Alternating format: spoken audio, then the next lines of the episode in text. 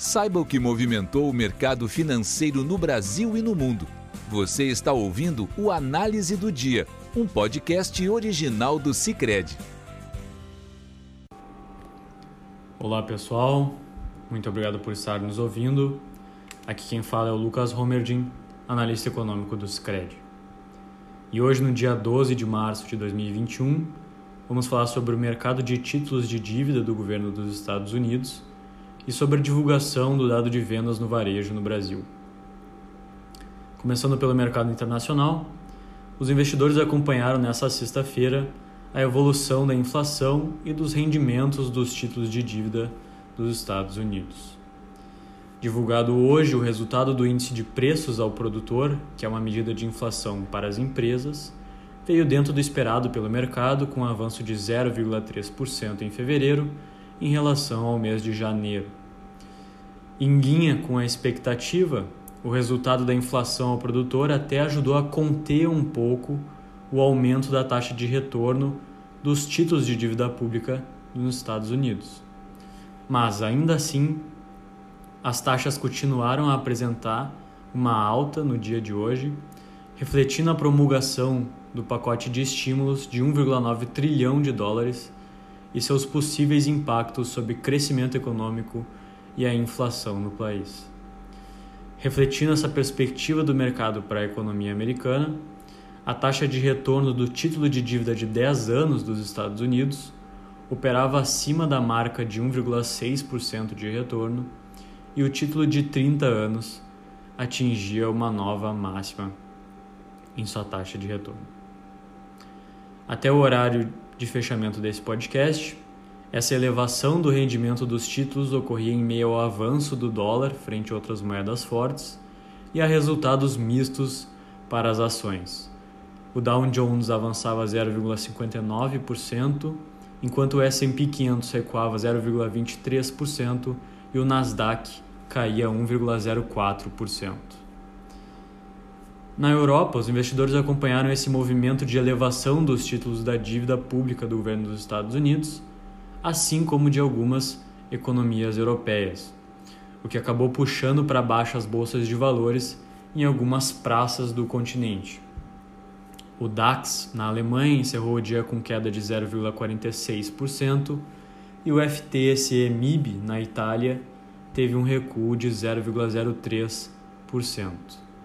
Mas em meio a esse movimento de queda, alguns mercados foram impulsionados pelo bom humor relacionado ao resultado da produção industrial da zona do euro no mês de janeiro. Com um avanço de 0,8% em relação a dezembro, o resultado ficou bem acima da expectativa do mercado, de um avanço de 0,2%, e mantém uma boa perspectiva para a atividade industrial nos próximos meses. Nesse contexto, o FTSE 100 em Londres avançou 0,36% e o CAC 40 na França teve alta de 0,21%. No Brasil, o mercado acionário acompanhou os movimentos do exterior e não esboçou grande reação ao resultado das vendas do varejo divulgado hoje pelo IBGE. Segundo o Instituto, o setor varejista recuou 0,2% em janeiro em relação a dezembro, ficando próximo da expectativa do mercado, que era de um recuo de 0,1%. O resultado ruim no mês de, de janeiro reflete, dentre outros motivos, um esgotamento do movimento de substituição de gastos com serviços por gastos com bens por parte da população essa mudança no padrão de consumo foi um dos fatores que contribuiu de maneira relevante para a forte recuperação do varejo no ano passado e agora começa a mostrar sinais de esgotamento. Essa característica fica mais visível, por exemplo, na queda de tração de móveis e eletrodomésticos, que apresentaram uma boa evolução no ano passado e no mês de janeiro já apresentam a sua terceira queda seguida. Outro fator relevante para explicar o recuo do varejo também no mês de janeiro foi a retirada do auxílio emergencial no final do ano passado, cujos reflexos sobre o consumo se apresentaram de maneira mais clara no início desse ano. Apesar dessa queda do varejo, A gente ainda vê uma alta para a atividade econômica em janeiro, mas com o aperto das medidas de isolamento e o avanço da pandemia, os dados de atividade dos próximos meses devem apresentar uma piora.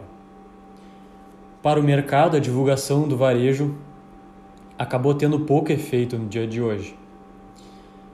Acompanhando o movimento no exterior, o real se desvalorizava frente ao dólar, apesar da nova atuação do Banco Central no dia de hoje no mercado de câmbio, com a venda de 750 milhões em swap cambial.